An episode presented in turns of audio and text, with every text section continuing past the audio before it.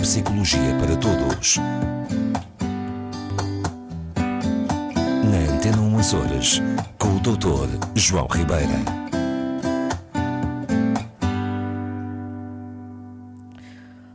Olá, doutor João Ribeira. Olá, Rosa Margarida, como está? Estou bem, muito obrigada. Eu gosto muito de o ter aqui. Ah,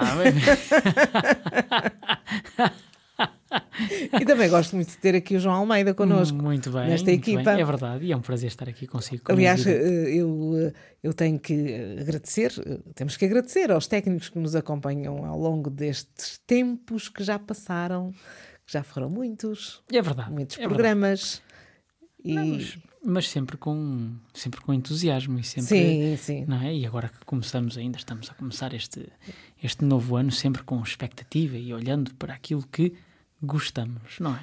Gostamos. Isso faz-me pensar que hoje o senhor vai falar de, de, de gostos. É adivinha, Rosa Margarida, é adivinha. Eu muito bem. não, só se virei agora no novo ano, Ah. mas acho que não. Quiçá.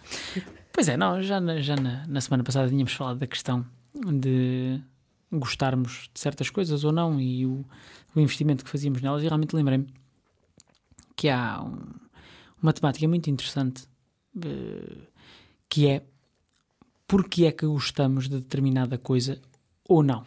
Quais são os fatores que intervêm em gostar de algo? Eh, falemos, Faço Pois, ideia, falamos de, mas de- de obras de arte, a comidas, a pessoas, a, a atratividade entre, entre pessoas nas relações, portanto. porque é que se gosta de? Pode-se, por exemplo, não gostar de uma determinada pessoa e até não ter nenhum relacionamento com essa pessoa.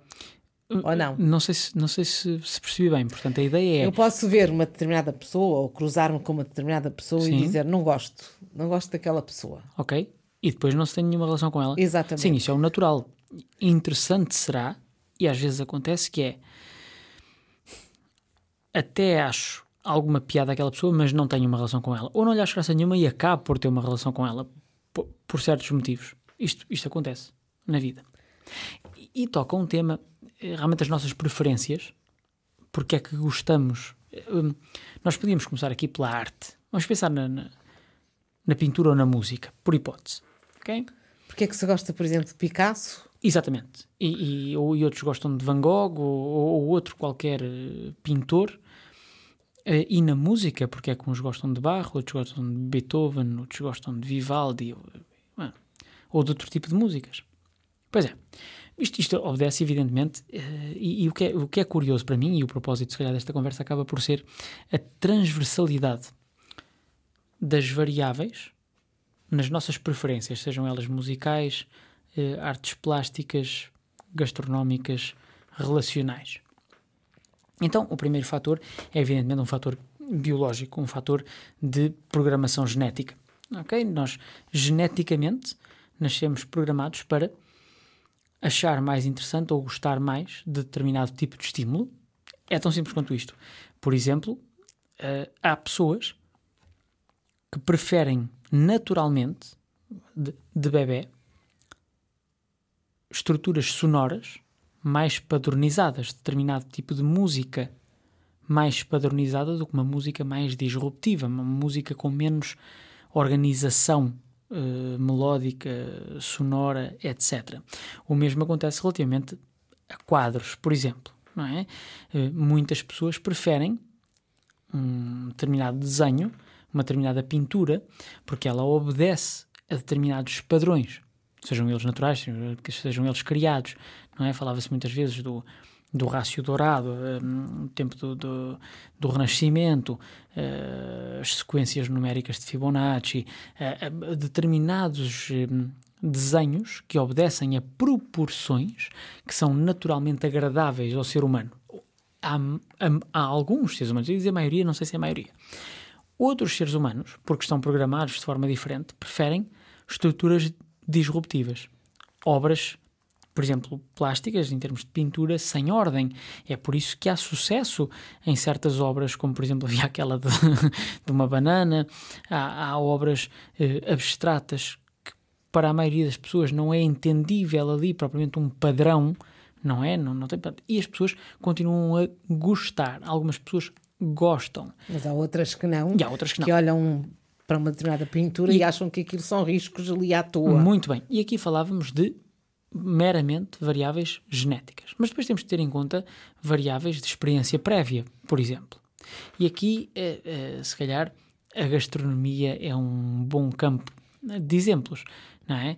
Quando nós dizemos de alguma forma, ou as crianças, por exemplo, que são mais. eh, São mais neste caso, honestas e sinceras com não é só isso, não é só isso. São, são tendencialmente, relativamente à comida, por uma questão até evolutiva e é muito interessante, a criança é mais eh, receosa relativamente a novidades não é? gastronómicas. É mais conservadora, por estranho que possa parecer, em termos de experimentar certas coisas. Isto é um- uma explicação evolutiva muito simples. Portanto, o organismo protege-se daquilo que é desconhecido, eh, sabe que determinada com- comida é segura, quando vê uma coisa estranha, à partida rejeita à primeira.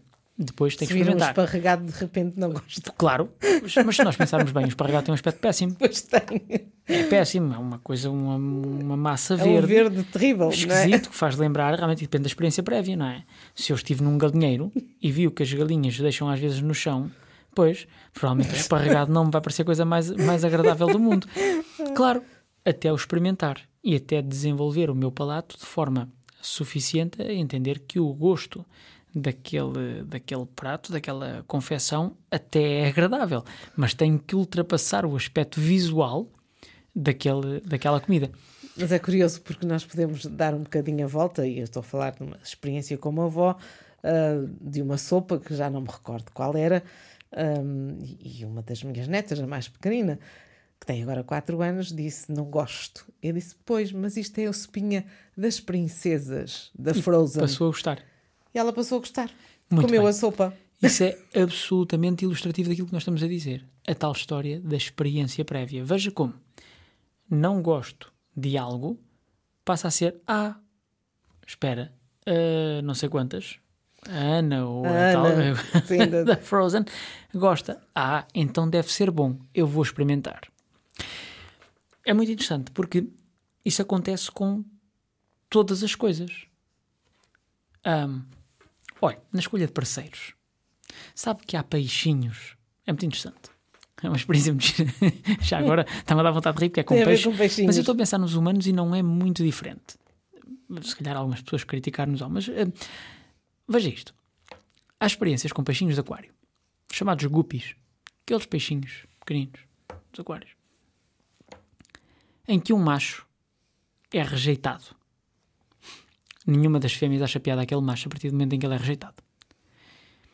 Ele é colocado num outro grupo e as fêmeas daquele grupo dão-lhe atenção e passam a manifestar que gostam daquele macho. As fêmeas que antes o rejeitavam passam a gostar dele também. São invejosas. Não é. Eu sei, tem tudo a ver, não tem a ver com inveja. Tem a ver com confirmação por parte de outros elementos daquele grupo e que são identificáveis como iguais, de que afinal aquele estímulo é positivo. Isto, isto está muito ligado àquela aprendizagem vicariante, aquilo que acabou de dizer relativamente à sua neta é um exemplo disto. Eu não gosto dessa sopa. Eu, meus filhos dizem que não gostam de sopa verde. sopa verde não gosto. Quase todos não gostam. Não, sopa verde é sempre esquisita. Pronto. É, mas, quando diz, ah, isto é a sopa preferida da personagem tal, mesmo que seja um personagem ficcional, se, se for suficientemente representativa para a criança, ela Ela até vai pelo menos experimentar. Pois. Até pode dizer que não gosta depois, mas pelo menos vai experimentar. Nesse caso, experimenta, mas há, há casos em que a criança ou, ou até os adultos dizem: Ai, não gosto disso, mas já provaste? Não. Cá está. Porquê? Isso é a tal, a tal opinião, o tal gosto ou não, baseado apenas na experiência prévia e na minha eh, imaginação do que é que aquilo vai ser. Eu não consigo fazer a minha mãe gostar de sushi. Ok? Eu adoro sushi, nós em casa gostamos de sushi. A minha mãe não consegue comer sushi. Já provou? Já tentou, já provou, não consegue. Porquê? Na cabeça dela, aquilo é comida de gatos. É peixe cru, não é comida para humanos.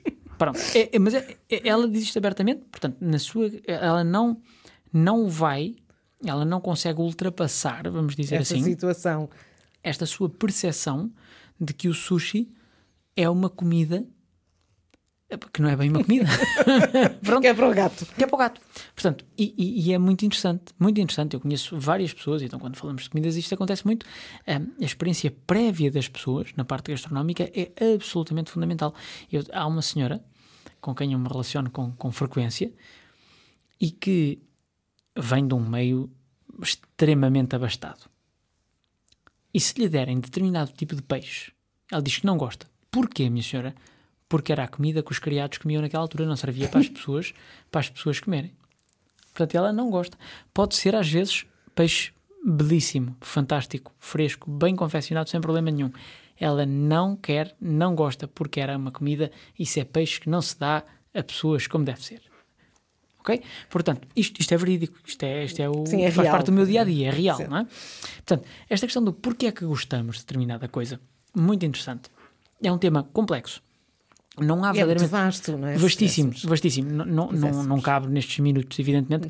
É, é, um tema que nos deve deixar a pensar. Sobretudo que nos deve dar a noção de que realmente gostos não se discutem. É? Eu acho que sim, nós devemos estar abertos à experiência, isso sim, um bocadinho eliminar certas, certas barreiras pré-concebidas relativas a determinados estímulos e, portanto, estarmos abertos à estimulação. Quando falamos da arte, por exemplo, eu acho que nós devemos tentar ouvir diversos tipos de música para depois então escolher sim o que é que eu gosto, o que é que eu não gosto e não me limitar. Não me limitar uh, uh, na pintura ou mesmo no cinema, a mesma coisa. Eu tendo a escolher o mesmo tipo de filmes, o mesmo tipo. Eu gosto mais daquilo, eu não gosto daquilo, ok? Mas, Mas tentemos. Abrir o leque, sim, não é? Tentemos abrir o leque, faz-nos bem, estimula-nos, faz-nos viver mais. Uh, um, tudo o que é diversificação de estímulos é aprendizagem. É? Aquilo que nós chamamos cultura mais não é do que diversificar, do que alargar os meus horizontes. E isso efetivamente é super positivo para, para mim, do ponto de vista do bem-estar pessoal, do meu cérebro, do funcionamento de, de, do, do, meu organismo no geral, não é? Portanto, nesta questão do porquê é que eu gosto de determinada coisa, fiquemos com esta ideia. Existem N variáveis. Efetivamente, cada pessoa gosta do que gosta, isto não é nenhuma novidade. E, pelo menos, pelo menos façamos o seguinte exercício não julguemos as pessoas por aquilo que elas gostam ou pela justificação que elas dão para gostar ou não gostar de determinada coisa.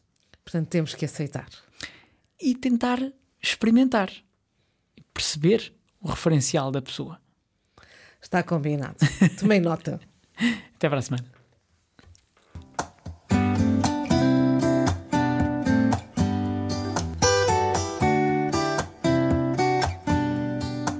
Neuropsicologia para Todos. Na Antena 1 Horas, com o Dr. João Ribeira.